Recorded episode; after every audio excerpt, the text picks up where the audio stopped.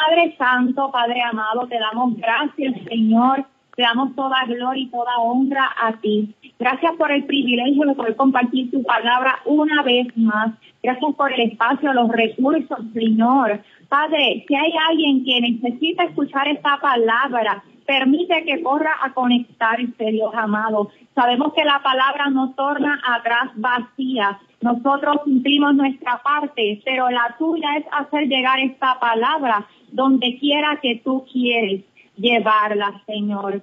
Padre, dependo total y completamente de tu Espíritu Santo para transmitirla tal cual, tal cual tú quieres que sea llevada. Mis hermanos necesitan de tu Espíritu Santo para poder entender que tú quieres hablarle a sus vidas, Señor. En el nombre de Jesús te lo pedimos, Señor. Amén. Gloria al Señor. Hoy vamos a estar hablando bajo el tema Dios ha sido y seguirá siendo fiel.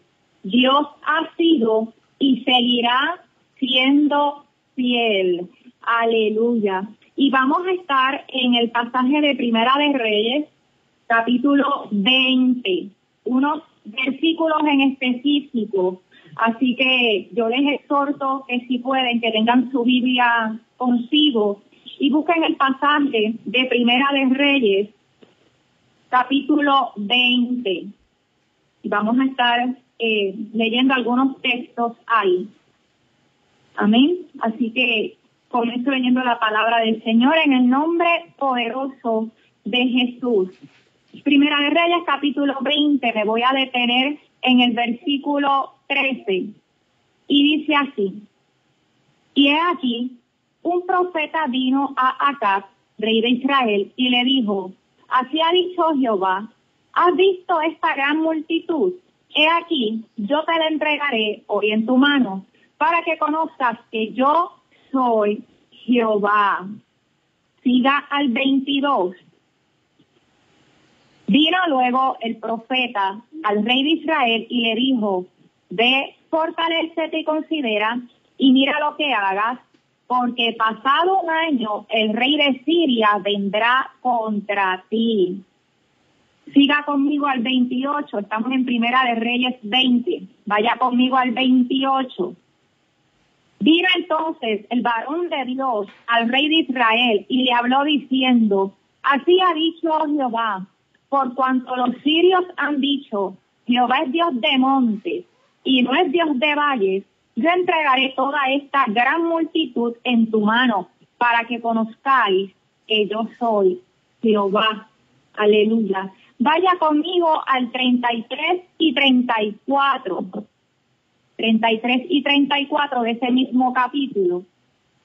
Esto tomaron aquellos hombres por buen augurio y se apresuraron a tomar la palabra de su boca y le dijeron, tu hermano Ben Hadad vive. Y él dijo, id y traedle. Ben Hadad entonces se presentó acá y él le hizo subir en un carro. Y le dijo Ben Hadad, las ciudades de mi padre, que mi padre tomó el tuyo, yo las restituiré y haz, ajá, y haz plazas en Damasco para ti, como mi padre las hizo en Siria. Y dijo acá, acá te dejaré partir con este pasto. Hizo pues pacto con él y le dejó ir. Y por último, vaya conmigo al 42. Y él le dijo, así ha dicho Jehová, por cuanto soltaste de la mano el hombre de mi anatema, tu vida será por la suya y tu pueblo por el suyo. Y el, y el rey se fue, el rey se fue a su casa triste y enojado, dice la palabra. El Señor añada bendición a su palabra. Quise leer estos versículos en específico, pero yo les voy a explicar un poquito el contexto para que los pueda entender un poco mejor. Este capítulo trata de cuando el rey de Acá venció a los sirios. Y acá era un rey malvado. Debo hacer esa aclaración, era un rey malvado, dice la palabra, que hacía lo malo ante los ojos de Dios. Y si usted, ¿verdad? Quizás lo recuerda mejor, le voy a dar la referencia. Él era el esposo de Jezabel. Él era el esposo de Jezabel. Así que sabemos que era un rey que hacía lo malo ante los ojos del Señor. Pero vemos que en esta porción, y esta porción fue luego eh, de que Elías hizo la obra en el pueblo y todo lo demás, así que ya acá había visto de cierta manera la obra de Dios. Pero aún así, cuando él recibe la amenaza de los sirios, Dios tuvo a bien intervenir, a pesar de que era un rey malvado, tuvo a bien intervenir y le deja saber, yo voy a entregar esta multitud en tus manos, no temas, yo lo voy a hacer. Y le dice, para que conozcas que yo soy Jehová. Qué lindo el Señor, aleluya. Aun cuando acá no lo merecía, el Señor quería mostrársele a él, quería revelársele. Y aun cuando no lo merecía, fue a su auxilio y le dijo, yo te los voy a entregar en tu mano y tú vas a conocer que yo soy Jehová. Aleluya. Y este enemigo era Benadad, que era el rey de Siria. Y en ese primer ataque, él no vino solo, él vino con 32 reyes más. Escucho bien, 32 reyes más. Él convocó a guerra contra Israel. Así que usted podrá tener idea de lo enorme que era el ejército que estaba amedrentando a Israel. Y obviamente Israel estaba en desventaja. Ese pasaje, ¿verdad? En algún momento más adelante hace referencia que eran como dos eh, rebañitos de cabras delante del ejército de los sirios. Dice también la palabra que la batalla se dio en un terreno montañoso y que Israel recibió la instrucción de parte de Dios de atacar primero. Pero en ese primer encuentro pasó algo. Ciertamente Israel venció y tuvo la victoria, pero el rey de Siria, Ben pudo huir, pudo huir y salvarse. Y el Señor le advirtió acá, en su misericordia, en su gracia, le advirtió acá que se preparara, que estuviese verdad alerta, que se esforzara, porque al cabo de un año él lo iba a volver a atacar. Y así lo hizo. Adán en aquel entonces dijo, bueno, él no conocía al Señor y dijo, ¿verdad? Estoy parafraseando. Dijo, bueno, en aquella ocasión la batalla sería en los montes. Así que ellos debieron haber vencido porque el Dios de ellos tiene que ser Dios de montes, donde solamente tiene poder en ese terreno. Pero yo voy a cambiar la estrategia. Yo voy a atacar entonces en el valle y vamos a ver si entonces ese Dios de montes tiene poder en el valle también. Ciertamente no lo va a tener y yo voy a poder vencer. Estoy parafraseando, ¿verdad? Lo que dice la palabra. Gloria al Señor. Así que él volvió a atacar, muy confiado en que ya tendría otra estrategia, no atacaría en, en la montaña, sino en el valle. Pero entonces aún el Señor Dios Todopoderoso deja saber acá, recordemos acá, el rey malvado que hacía lo malo a los ojos de Dios. Aún así el Señor todavía tiene a bien extender su misericordia y mostrar su fidelidad inmerecida para con él. Y otra vez le dice, acá, ¿sabes qué? Los voy a entregar en tu mano. Y otra vez le dice, para que conozcas que yo soy Jehová. Qué lindo el Señor. Aunque acá lo único que hacía era desagradar a Dios, Dios lo persiguió prácticamente con su fidelidad. Y fue claro, le dijo, yo lo voy a hacer para que tú conozcas que yo soy Jehová. Oh, aleluya, el Dios verdadero. Hoy también le dejó saber lo que había hablado el enemigo, porque Dios lo conoce todo. Y le dijo, por cuanto los sirios han dicho que yo soy Dios de monte y no Dios de valle. Oh, aleluya, yo los voy a entregar en tu mano y ellos van a conocer mi poder. Oh, gloria a Jesús. Luego de ese encuentro, ¿verdad? Este segundo encuentro, donde acá ciertamente los vence porque Dios lo entregó en su mano y esta, esta vez, escuche, Dios le entrega a su rey también. O sea, acá tuvo a, a dar frente a frente frente a frente. Y no voy a entrar en los detalles de las estrategias que usó el enemigo ahí, me voy a enfocar en lo que hizo Acab. Acab tuvo a Adad frente a frente, a su enemigo, al que Dios en dos ocasiones le había dado la victoria y en esta se le estaba entregando en la mano. Y Acab lo que hizo fue perdonarlo le concedió el título de hermano, le dijeron, si él vive es mi hermano, tráemelo acá. Oh, aleluya. Y cuando él se presentó, este hizo un pacto ahí, ¿verdad? Como él quiso. Y él le dijo, ¿sabes qué? Yo voy a confiar en lo que tú dices y te voy a dejar ir en paz. Eso fue lo que hizo acá. Y luego de eso el Señor dicta una sentencia y le deja saber que por cuanto dejó ir al hombre de su anatema, el cual había puesto en sus manos entonces, su vida y su pueblo iban a ser en lugar de él. Recuerde el tema, Dios ha sido y seguirá siendo fiel. Así que habiendo expuesto este, este pasaje, me tomó unos minutos en presentarlo, porque no es una historia eh, que se acostumbre a escuchar.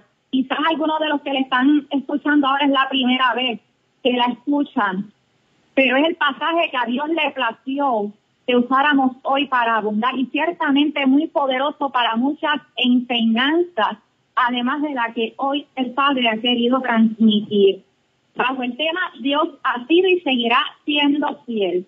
Ahora voy a entrar un poquito, ¿verdad?, en, en hablar de lo que es la fidelidad de Dios. Sabemos que Dios es fiel ante cualquier circunstancia. Tenemos claro que Él no falla, Él siempre cumple y que promete, aleluya, que cumple su pacto, que es justo y su justicia es perfecta y que Él no cambia ante los escenarios que nos presentan. Él sigue siendo Dios. Aleluya. No importa si está en el monte o en el valle, sigue siendo Dios. No importa la circunstancia que te rodee o que estés atravesando, Él no cambia y su fidelidad está ahí. Oh, mi alma adora al Señor. Pero ¿qué sucede? Hay momentos en los que sentimos ciertamente que no podemos disfrutar de los beneficios de esa fidelidad. Y esto es normal porque no todo el tiempo estamos eh, arriba, como decimos, ¿verdad? Las ruedas. A veces estamos arriba, a veces estamos abajo. Y a veces cuando estamos abajo no podemos experimentar la fidelidad de Dios tal cual. Pero a veces hay diferentes momentos por los que estamos ahí, diferentes razones, perdón, por las que estamos ahí. Y a veces pensamos que Dios no es fiel o que Dios ha cambiado eh, o cuestionamos, ¿verdad?, qué está pasando. Señor, si tú eres fiel, porque yo estoy atravesando esto, si tú eres fiel, porque yo estoy pasando por esto otro, porque me estoy sintiendo así. Y tu palabra dice que tú eres fiel y tú no cambias. Muy bien. Primeramente, Señor ha querido traer que se puede tratar a que tenemos un mal concepto de lo que es la fidelidad de Dios. La fidelidad de Dios significa que Él no cambia. No significa, y escúcheme bien, por favor, la fidelidad de Dios no significa que vamos a tener bendición y abundancia en todo tiempo de manera incondicional. ¿Qué dice la palabra? En segunda de Timoteo 2.13.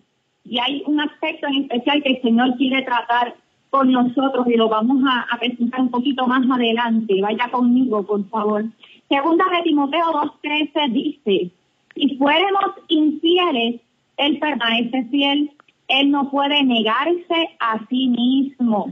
Y presta atención, no dice, la palabra no dice, si fuéramos infieles, seguiremos disfrutando de su fidelidad. Eso no es lo que dice la palabra, lo que dice es que aunque nosotros seamos infieles, Él sigue siendo fiel. O sea que Él permanece fiel. O sea que ahí lo que está asegurando es que no importa lo que nosotros hagamos, Dios no cambia. Pero no está diciendo que no importa lo que nosotros hagamos, vamos a estar disfrutando de sus bendiciones hoy de su favor eternamente y para siempre. Eso es lo que dice la palabra. Y el Señor lo que nos ha querido traer aquí, ¿verdad? Es que está nuestra atención en este punto específicamente porque Él es fiel y estamos celebrando su fidelidad y ninguno, ¿verdad? Cuestionamos que Él lo es. Pero si el Señor hay algo que quiere llamarnos la atención en esta tarde, oh aleluya, y es algo que ciertamente va a hacer la diferencia si gustamos su fidelidad para siempre o si en algún momento la cortamos de nuestra vida, como le pasó a Acab. Así que vamos, ¿verdad? Con calmita, aleluya. Teniendo lo que el Señor ha querido. El Señor, ¿verdad? Ministraba que la gente en muchas ocasiones confunde esto. Piensa que la fidelidad de Dios es disfrutar de sus bienes siempre. Gloria al Señor incondicionalmente de lo que estén haciendo o viviendo. Y piensan, quizás de manera inocente, que pueden hacer lo que quieran porque Dios no falla, o porque Él es bueno, porque Él es amor. Entonces vemos que muchas personas, consciente o inconscientemente, y aún mucho pueblo de Dios, puede caer en lo que es abusar de la gracia o de la misericordia o dar la fidelidad por algo seguro que está ahí para mí y siempre voy a tener sobre mí, no importa lo que yo haga o deje de hacer. Y en ocasiones nos indignamos o nos confundimos y rápido preguntamos, Señor, pero un momento, tú no eres fiel. ¿Qué está pasando entonces? El Señor hoy ha querido recordarnos que Él demanda de su pueblo siempre obediencia, entrega y sometimiento. Aleluya. Y hago una nota aquí, ¿verdad? Yo no estoy diciendo que las bendiciones de Dios del todo están condicionadas. Yo no estoy diciendo eso, pero hay un pero bien grande aquí. Hay un pero bien grande que el Señor ha querido traer. Y es que hay algo que nunca debemos dejar de considerar. Y es que Dios es soberano. Él decide Dios decide y se reserva el derecho, como decimos por ahí, de determinar hasta dónde Él extiende su misericordia y su gracia para permitirnos disfrutar de esa fidelidad. Y vaya conmigo, ¿verdad? Recordar el pasaje que hablamos al principio. Acá, un rey malvado. A Dios le plació revelársele a su vida. Le mostró y le manifestó su fidelidad inmerecida porque nada de lo que usted y yo hagamos, oiga, tengamos eso presente, nada de lo que usted y yo hagamos nos hace merecedores de la fidelidad de Dios. Es algo que está en él y a él le place desbordar, entregar a sus hijos. Es algo que a él le place manifestar sobre sus hijos. Oh, gloria al Señor pero hay un pero aquí, es que Dios es soberano y Él decide hasta cuándo Él extiende esa fidelidad. Acá Él decidió hasta cuándo iba a extender esa fidelidad, esa manifestación, aunque Él no se la merecía. En dos ocasiones le entregó la victoria. En la última se aseguró de poner a su enemigo en sus manos, pero acá no correspondió en obediencia.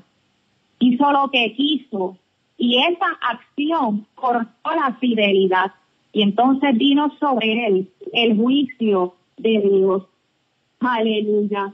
Así que, ¿verdad? Dios decide hasta cuándo Él va a extender esa fidelidad. Y Él espera, claro que sí, Él espera una respuesta de parte nuestra en entrega, en obediencia, más que nada. Él estaba extendiendo esa fidelidad y merecida sobre acá para que conociera que Él era Jehová.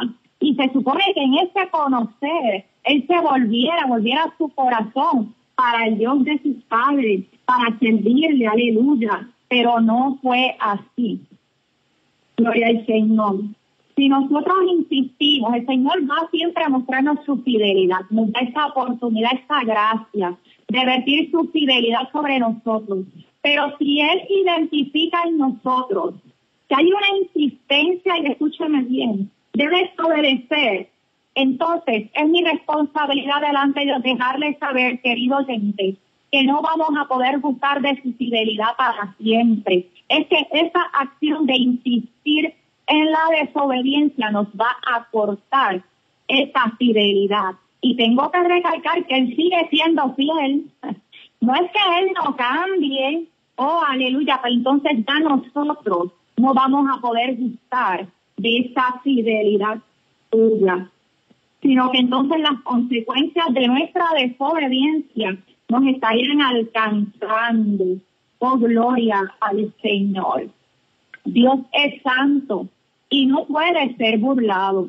Sus misericordias son muchas, pero bajo ningún concepto podemos abusar de ellas pensando, oh, que Él es fiel y Él no cambia, Él no falla. Sí, es verdad, pero eso no garantiza que Él va a soportar, oh, aleluya, las desobediencias nuestras eternamente y para siempre. Él es fiel, pero si no cambiamos las cosas que a Él no le agradan y seguimos siendo descuidados, insistimos en mantener nuestra condición, entonces Él decide hasta cuándo le extiende. Él decide hasta cuándo decir ya, hasta aquí. Se acabó como le pasó acá. Oh, gloria a Dios. Entonces no vamos a poder buscar permanentemente de esa bendición. ¿Qué le pasó acá? Aleluya. Acá lo que le pasó fue que se burló de la fidelidad de Dios. Fíjese todo lo que hizo el Señor. Y aún así él desobedeció cuando perdonó a su enemigo. Y él lo que hizo con este acto fue menospreciar la obra de Dios en su vida. Con este acto él anuló, él anuló lo que Dios quería hacer. Aleluya, revelársele a él y al enemigo también demostrando su poder. De nada debió haber pensado algo así. Y esto estoy yo infiriendo porque no lo dice la palabra. Acuérdese que Adad despreciaba a Dios y dijo, ¿verdad? Espérate, él me venció porque ese Dios tiene que ser Dios de monte nada más. Vamos al valle a ver si es verdad que ese Dios tiene poder en el valle. Y Dios hace la obra. Y después de que Dios se lo pone cara a cara en acá, o oh, en su fidelidad, manifestando su fidelidad inmerecida, que hace acá, lo perdona y lo deja ir en paz. Ben debió haber pensado algo como que, oye, ese Dios, aunque tiene poder, de nada sirvió, porque mira, como quiera yo salí con vida. Oh, aleluya. Y de segundo, ¿verdad? Ese hombre habrá tenido oportunidad de volver a planificar otros ataques contra el pueblo de Israel. Él dejó ir a su enemigo y de esta manera, después de que Dios lo hizo de una manera tan poderosa, y vea, ¿verdad?, que Dios intervino en dos ocasiones y era obvio. Su enemigo sabía que ahí había un poder sobrenatural grande porque él estaba en desventaja. Así que entiéndase que la fidelidad de Dios no solamente fue notoria para acá, sino para su enemigo también. Su enemigo todavía no conocía la profundidad y la grandeza de Dios, pero sabía que había un Dios ahí que estaba respaldando a ese rey. Oh, y aún lo pensó y lo probó por segunda vez y dijo, vamos a ver si este rey o todavía en el valle lo ayuda. Y así lo hizo el Señor, así manifestó su fidelidad también, aun cuando acá no se lo merecía. Pero ¿qué hizo acá? No correspondió a Dios, lo menospreció, lo despreció. Acá quizás se sentía muy seguro. Acá quizás dijo, wow, esto está tremendo. El Señor me ha dado la victoria ya dos veces. Su fidelidad está de continuo sobre mí yo me puedo dar el lujo de hacer ahora como yo esta. Oh, yo todavía yo no entiendo por acá hizo de esta manera, pero ciertamente lo que hizo fue despreciar la obra que el Señor había hecho y burlarse de la fidelidad de Dios sobre su vida. Es que acá con este acto lo que hizo fue avergonzar el nombre de Dios sobre su enemigo, delante de su enemigo. Lo que le dijo es, ¿sabes qué? y Dios tuvo el poder de entregarte en mi mano, pero yo tengo el poder de darte la vida si quiero. Así que acá despreció y menospreció la fidelidad de Dios. Oh, aleluya. Y se ve verdad que él no esperaba que la iba a perder. Él no esperaba que el Señor iba a cortar esa fidelidad de sobre él. Porque cuando el profeta le da el mensaje y le dicta la sentencia que el Señor determinó sobre él y le dice, por cuanto dejaste ir al hombre de mi anatema, al que yo puse en tu mano, lo dejaste ir, entonces tú vas a responder en su lugar. Sea tu vida por la de él y, su, y tu pueblo por el tuyo. Vemos que entonces acá se enojó muchísimo, se fue furioso, oh gloria al Señor. Así que de alguna manera él pensaba hacer esa obra y que la fidelidad de Dios continuara sobre su vida continuamente y para siempre. O porque ya yo conocí a Jehová, Él es fiel, Él no cambia y su favor es sobre mí. Aleluya que el Señor ha querido traernos en esta tarde. Oh, aleluya, que estamos celebrando su fidelidad. Es que no nos descuidemos, es que la atesoremos porque su fidelidad es un tesoro, es un tesoro invaluable. Oh, que sí va a estar ahí sobre nosotros siempre, rebosando sobre nuestras vidas, siempre y cuando Él vea que hay una respuesta nuestra de gratitud, que hay una respuesta nuestra de vivir en temor reverente para con Él. Oh, porque ciertamente hemos gustado que Él es fiel, que Él es bueno, que no falla. Pues entonces en mí tiene que estar el querer agradarle. Oh, entonces en mí tiene que estar el querer tenerlo contento conmigo para yo no perder esto. Pero si Él ve, oh, como está viendo en muchos pueblos lamentablemente, si Él ve que hay un descuido, si Él ve que nos estamos recostando, porque pensamos, no es que Él es fiel, Él no falla. Oh, no, espérate, la palabra dice que aunque yo sea infiel, Él sigue fiel. O si nos descuidamos en base a eso, o lamentablemente Él quiere dejarnos saber que su fidelidad será cortada. Y eso no es lo que Él quiere para con nosotros. Por eso Él trae esta palabra. O Él se goza de que estemos celebrando su fidelidad, pero más se goza cuando la atesoramos más se goza cuando le correspondemos en base a ella, o para no perderla. Oh, mi alma adora al Señor, porque el fin de su fidelidad manifiesta sobre nuestras vidas no tiene otro que no sea la salvación de nuestras almas. Porque ninguno de los bienes que gustemos ahora mismo en vida bienes materiales o soluciones de problemas, bendiciones materiales, económicas o aún las sanidades físicas, aleluya. Nada de lo que gustemos en este mundo nos vamos a poder llevar en la eternidad donde Él nos anhela. Así que esa muestra de fidelidad sobre nosotros, lo que esperan, lo que Él espera de parte nuestra es un compromiso incondicional para con Él, que aunque fallemos porque no somos perfectos, corramos a pedirle perdón. Y entonces con un corazón quebrantado, humillado, con el temor de que sabemos oh, que esa fidelidad es un privilegio merecido y que si lo ofendemos Él no se va a quedar para siempre aguantando ofensa, que si insistimos en faltarle Él no se va a quedar ahí aguantando maltrato, aleluya, entonces Él nos perdona y nos recibe. Quiero decirte que su fidelidad no está condicionada directamente a lo que hagamos, oh, pero sí Él espera una respuesta. Cuando nosotros fallamos, Él inmediatamente no va a remover su fidelidad.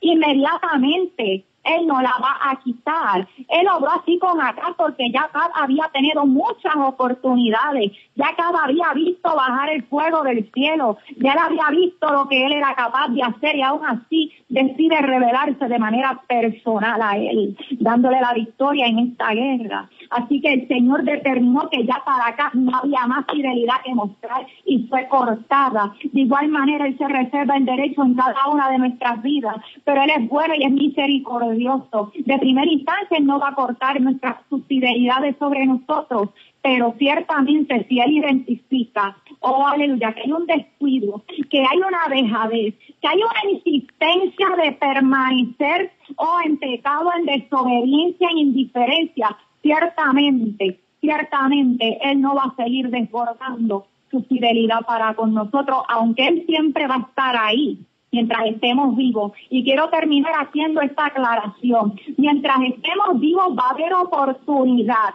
Pero ¿qué sucede? Entonces roguemos, roguemos para que estemos alerta a estas revelaciones del Espíritu. Cuando lo dejes saber, oye, no me está gustando lo que estás haciendo. Oye, lo que hiciste me ofende, entrégame eso. Oye, yo necesito que cambies lo otro porque esa sensibilidad, ese arrepentimiento es lo que nos mantiene conectados a Él.